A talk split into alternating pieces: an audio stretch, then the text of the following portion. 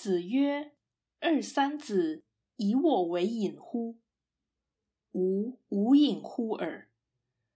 吾无形而不与二三子者，是丘也。”孔子说：“你们以为我有所隐瞒吗？我对你们并无隐瞒呢。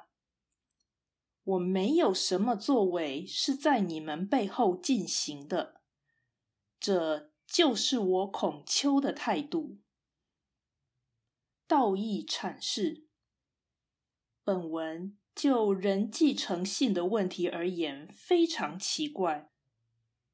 因为孔子并无必要对弟子表明自己的无期，且其口吻有如发誓，即不合圣人的天道观。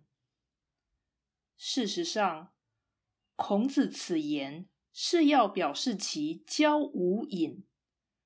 若学生有此感受，那是弟子无知受限所致。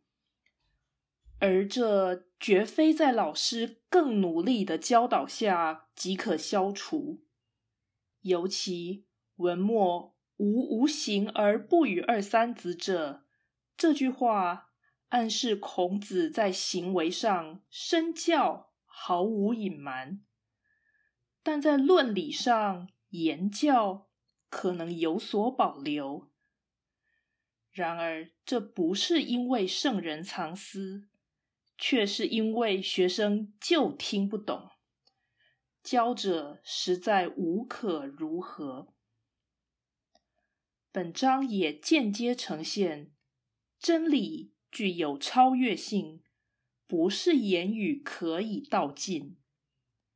灵性不强的人本来就难以悟道，只得认命。